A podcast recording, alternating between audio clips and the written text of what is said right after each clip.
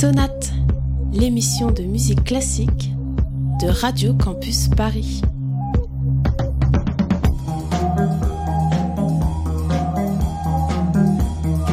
Bonjour et bienvenue dans Sonate, l'émission de musique classique de Radio Campus Paris. Alors on vous avoue que c'est un peu étrange de se retrouver ici, mais c'est avec beaucoup d'émotion qu'on démarre la saison 2 d'une émission qui était diffusée auparavant sur Radio Campus Rennes. Soyons clairs, une émission de musique classique, à première vue, ça fait pas rêver tout le monde. Mais le but de Sonate, c'est justement de vous faire apprécier cette musique, de vous faire découvrir des choses et aussi d'en apprendre beaucoup ensemble.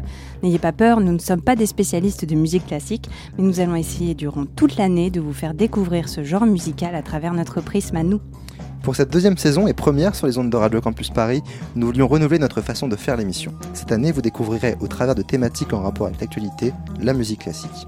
Nous pourrons visiter des pays si l'un d'entre eux est sur le devant de la scène, mais aussi discuter de thématiques beaucoup plus actuelles et plus larges qu'une simple étendue géographique. Nous accueillerons aussi une fois par mois Mathieu qui nous parlera des liens entre pop et musique classique. Ça sera le classique pop. D'ailleurs, il est là avec nous ce soir. Bonsoir Mathieu. Bonsoir Manon. Notre volonté, c'est vraiment de partir d'un fait pour en faire une émission. C'est beaucoup d'ambition et nous souhaitons de tout cœur réussir à vous faire découvrir et pourquoi pas aimer le classique. Sonate, deux dimanches par mois à 19h sur Radio Campus Paris. This is a Fox News alert. North Korea has fired off another missile. Autre titre de l'actualité ce soir avec cette nouvelle étape dans la tension qui se joue entre les États-Unis et la Corée du Nord. Sur le terrain, les services de renseignement de la Corée du Sud auraient détecté des mouvements de troupes de son voisin. La Corée du Nord aurait déplacé des flottes aériennes et renforcé ses défenses sur la côte est du pays. C'est une nouvelle étape dans l'escalade nord-coréenne. Ce matin, vent de panique au Japon. Hein. Vous l'aurez sans doute deviné, notre thème du jour est bien la Corée, ou plutôt les Corées. J'imagine que vous n'avez pas pu passer à côté du regain de tension entre la Corée du Nord et les États-Unis ces dernières semaines, mais faisons un point rapide sur la situation, Baptiste. Sous le feu des projecteurs depuis le milieu de l'été, la Corée du Nord a ravivé les tensions avec l'Occident début septembre, lorsque la présentatrice star du pays la brillante Rin Chun-hee et son fidèle costume traditionnel rose, a annoncé à tous ses compatriotes le test d'un nouveau missile nucléaire, une bombe H selon le régime. Ce sixième essai a réussi son objectif puisqu'il n'a pas fallu longtemps aux dirigeants occidentaux, et en particulier à Donald Trump, pour réagir. North Korea best not make any more threats to the United States. They will be met with fire and fury like the world has never seen. Depuis, c'est un vrai match de ping-pong entre les deux pays, Corée du Nord versus États-Unis, un vrai duel. Les provocations font craindre l'avènement d'un conflit, voire pour les plus pessimistes, une troisième guerre mondiale. Toute cette actualité valait un zoom de notre part sur la Corée, mais que serait la Corée du Nord sans sa plus grande rivale et en même temps sa sœur presque jumelle, la Corée du Sud? C'est pourquoi nous avons choisi aujourd'hui de parler des Corées, de leur histoire musicale commune, mais aussi de tout ce qui les sépare. C'est parti pour la sonate numéro 1.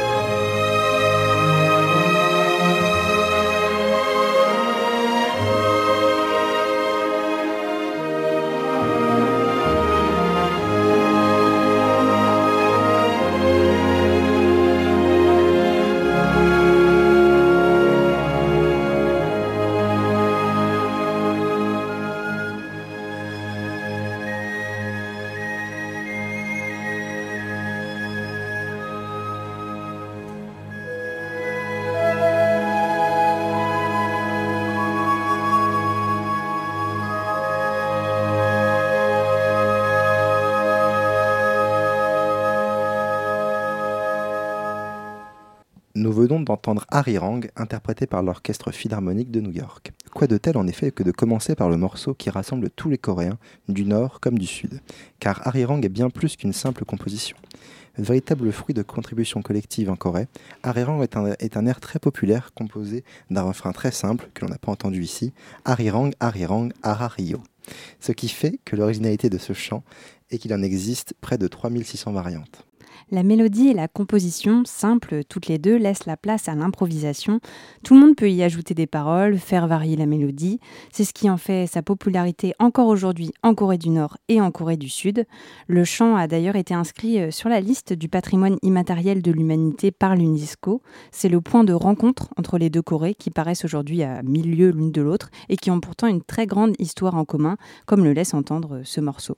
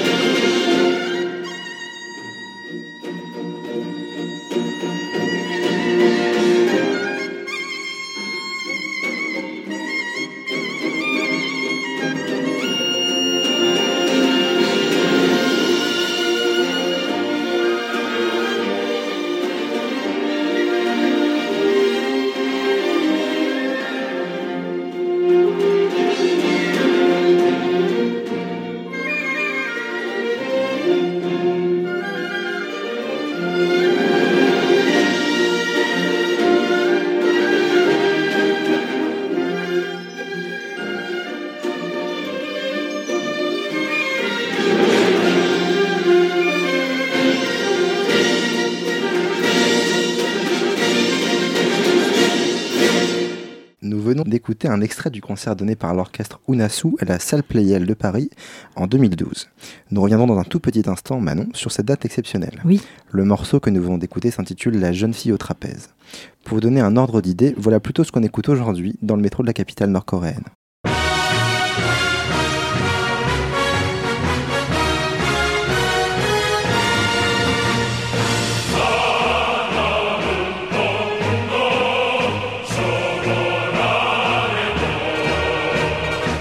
Mais comment en sommes-nous arrivés là?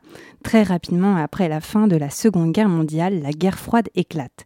C'est en 1948 que la République démocratique de Corée proclame son indépendance au nord, sous influence soviétique. En même temps, la République de Corée, sous influence américaine, voit le jour au sud.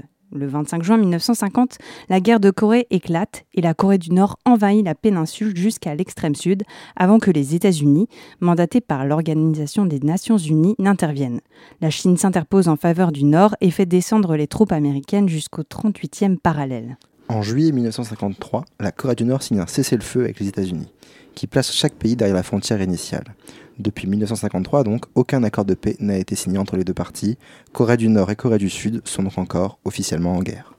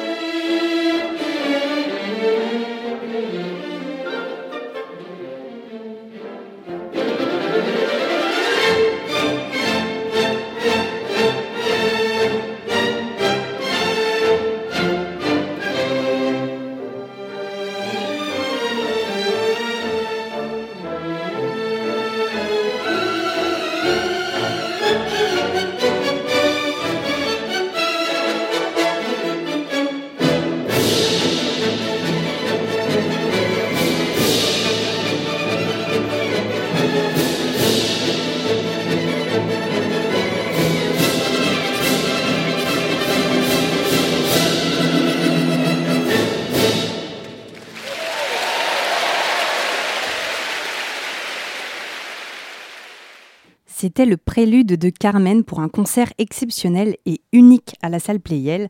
Vous ne vous en souvenez peut-être pas, mais un orchestre nord-coréen est venu jouer avec l'Orchestre Philharmonique de Radio France en 2012 une première, une dernière aussi, n'est-ce pas Baptiste Lunazu Orchestra, le plus grand orchestre d'alors en Corée du Nord, a effectué cette visite grâce à un homme, Myung Woong Chung, qui était à ce moment-là le chef d'orchestre à Radio France. Sa mère d'origine nord-coréenne, lui était originaire de Séoul, donc de Corée du Sud, et son rêve était au départ de réunir les orchestres des deux Corées pour un concert. Cela n'a malheureusement pas fonctionné, mais Myung Woong Chung, qui a dirigé l'orchestre de France jusqu'en 2015, est parvenu à faire venir ses homologues nord-coréens le temps d'un concert en France. Cette prestation de près de deux heures avec une première partie où seul l'Unasu Orchestra était sur scène et une seconde où les musiciens de Radio France la rejoint était apparemment grandiose. Petite anecdote à ce sujet, les musiciens nord-coréens n'ont pas le droit d'inscrire de noms de compositeurs sur les partitions, étant donné que seul le chef suprême, Kim Jong-un, est censé être l'auteur de toutes les œuvres. Les compositions étrangères sont parfois mal vues, et il arrive donc bien souvent que l'orchestre connaisse le répertoire par cœur et n'utilise aucune partition pendant les concerts. Impressionnant. Ce rapprochement entre la Corée du Nord et l'Occident n'aura été que de très courte durée. L'Unazu Orchestra n'a plus jamais rejoué après ce concert. En 2013, des rumeurs ont indiqué que les membres de l'orchestre avaient été exécutés très sommairement et sans motif particulier. Tout cela n'aura peut-être été qu'un leurre pour le régime nord-coréen.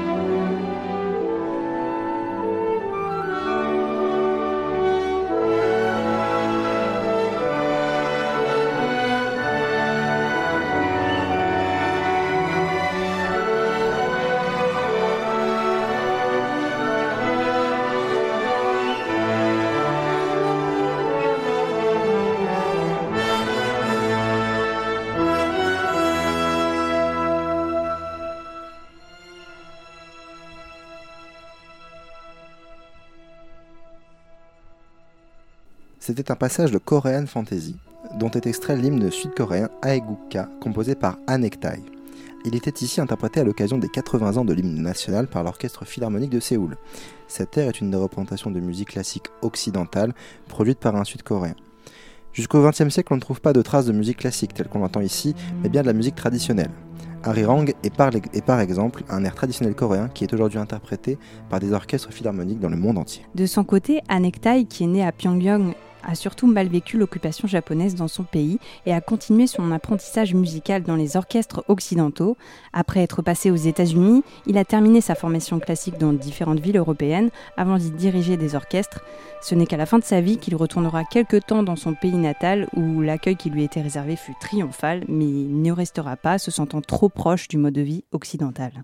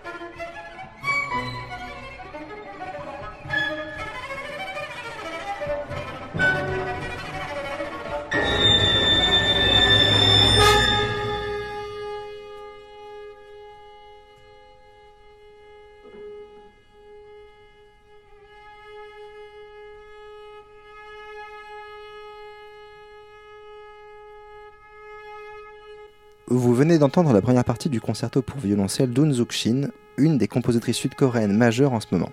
Contrairement aux générations précédentes, les musiciens et compositeurs sud-coréens peuvent aujourd'hui apprendre la musique classique à l'occidental dans leur pays assez facilement. C'est ce qu'a fait Eun Sung-shin lors de ses cours à l'Université nationale de Séoul. Cette formation s'est bien sûr couplée de séjours à l'étranger, en particulier à Berlin, où elle réside actuellement, mais, fait rare, Unzukshin est la seule compositrice à avoir élu résidence à l'Orchestre Philharmonique de Séoul. Elle y est à la fois compositrice et directrice artistique des séries de musique contemporaine qu'elle a créées sur l'invitation de Myung-Woon Shun, encore lui. Les œuvres d'Unsung-shin sont aujourd'hui jouées un peu partout dans le monde et elle répond également à beaucoup de commandes. Une de ses dernières séries en date, Alice au Pays des Merveilles, un opéra d'après l'œuvre de Lewis Carroll.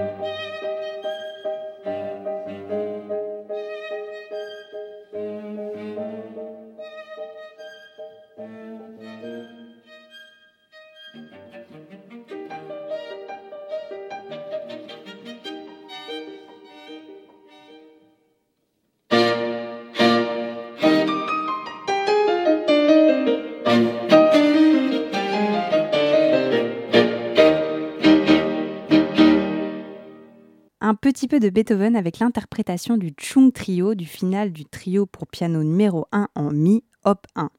Comme vous pouvez vous en douter, on retrouve le cher Myung Bong Chung encore lui, encore une fois, ancien chef d'orchestre de l'orchestre de Radio France dans le Chung Trio.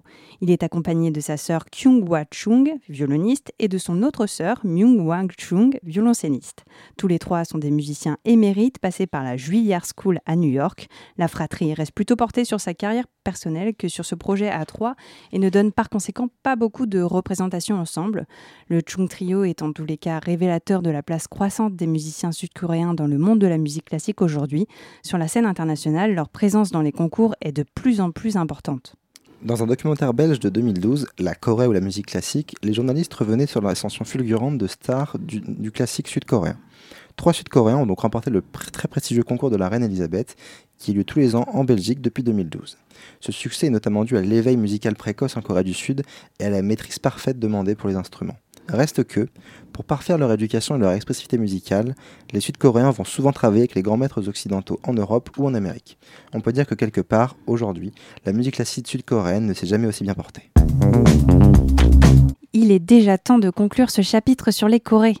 Malgré leur histoire commune, les deux Corées ont aujourd'hui tout pour les séparer.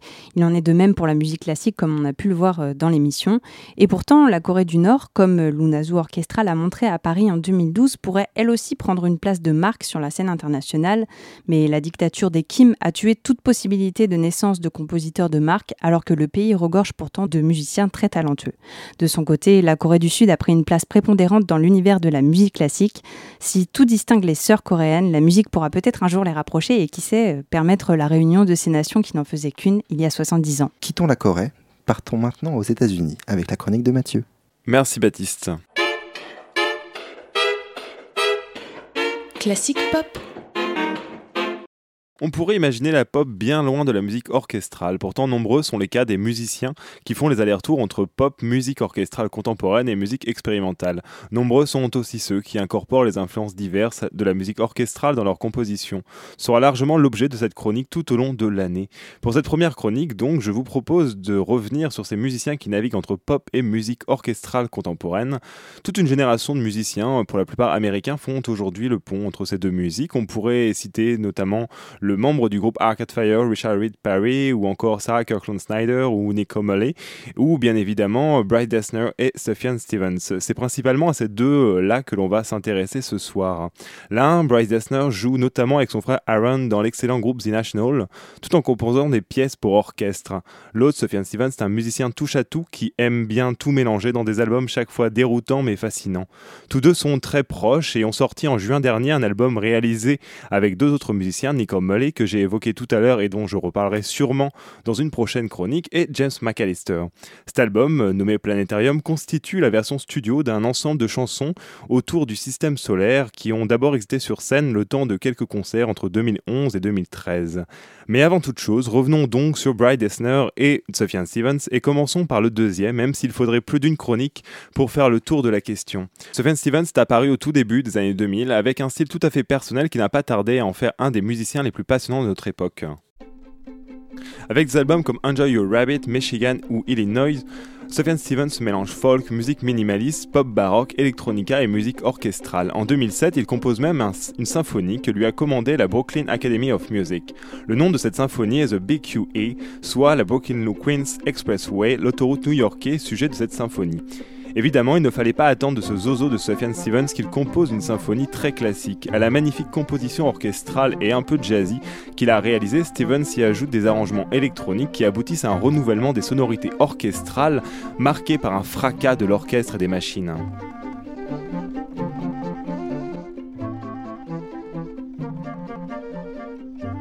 Sufjan Stevens poursuit cette entreprise de fracas sonore avec son monumental et sublime The Age of Odes, dont on perçoit largement la trace sur Planetarium. Bryce Dessner est quant à lui un musicien sûrement un peu moins cinglé que son acolyte Stevens, mais tout aussi dur à suivre tant il est brillant quoi qu'il fasse. Ancien étudiant de l'école de musique de Yale, Bryce Dessner mène de front pendant près de 10 ans deux groupes. Le groupe de rock The National, dont il est le guitariste, et l'ensemble classique Clogs, marqué par la pop qu'il a formé avec la musicienne Padma Newsom. Influencé tant par la musique classique ou baroque que par les avant-gardes et la musique minimaliste, en premier lieu celle de Steve Reich, Bryce Dessner compose de plus en plus de pièces orchestrales, notamment pour le Chronos Quartet.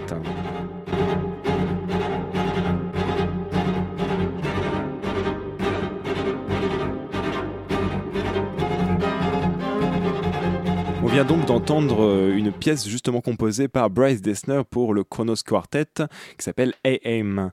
Et euh, le travail orchestral de Bryce Dessner justement profite largement à son autre groupe The National pour lequel il va toujours plus loin dans la recherche des meilleures orchestrations et arrangements possibles, n'hésitant pas à aller chercher notamment les dissonances. The National est un groupe de rock dont on, dont on ne peut qu'admirer la subtilité et la beauté de ses arrangements. Leur nouvel album Sleep Well Beast, sorti le mois dernier, en est une nouvelle preuve.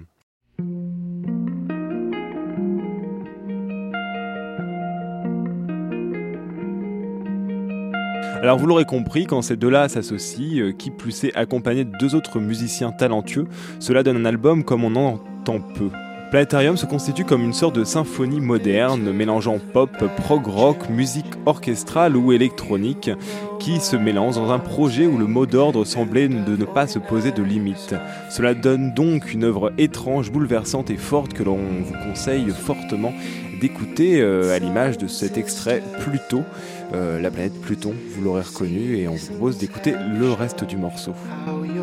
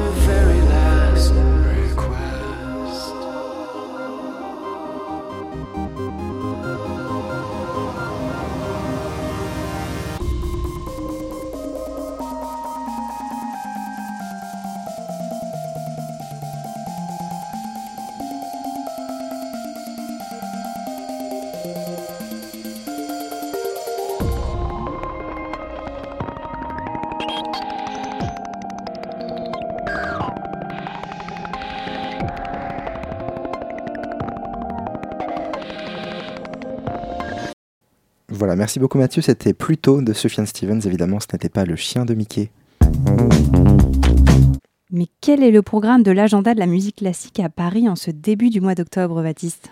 Alors jusqu'au 21 octobre, Così fan tutte de Mozart enchante l'opéra Garnier avec la mise en scène unique d'Anna Teresa de Kersmaker. Quant au très attendu Don Carlos de Verdi, mise en scène par Christophe Verlikovski et Philippe Jordan, préparez-vous à 4h30 de tragédie à couper le souffle du 10 octobre au 11 novembre, surtitré en anglais. Toujours évidemment à l'opéra Garnier. Au théâtre de l'opéra comique, Kein Licht de Philippe Manori, déjà récompensé par la scène internationale, aborde à l'opéra le thème de la catastrophe de Fukushima et ça se passe du 18 au 22 octobre. Et enfin, de son côté, la scène musicale coupe la musique un instant pour présenter l'exposition exceptionnelle Bar Maria Baikalas, un véritable hommage à la cantatrice de légende. Sonate, deux dimanches par mois à 19h sur Radio Campus Paris. Merci beaucoup, merci à toutes, merci à tous euh, de nous avoir écoutés. Vous pouvez nous retrouver et retrouver l'émission ainsi que le thème de la prochaine émission en avant-première sur notre page Facebook Sonate et sur notre compte Twitter Sonate RCP. Euh, merci beaucoup à Lisa qui était aujourd'hui à la réalisation. Et pour terminer, puisqu'on terminera désormais chaque émission avec un grand classique euh, de la musique, on écoute maintenant Tchaïkovski, interprété par le Chung Trio, dont nous vous avons déjà parlé pendant l'émission. Bonne semaine sur Radio Campus Paris. À bientôt À bientôt.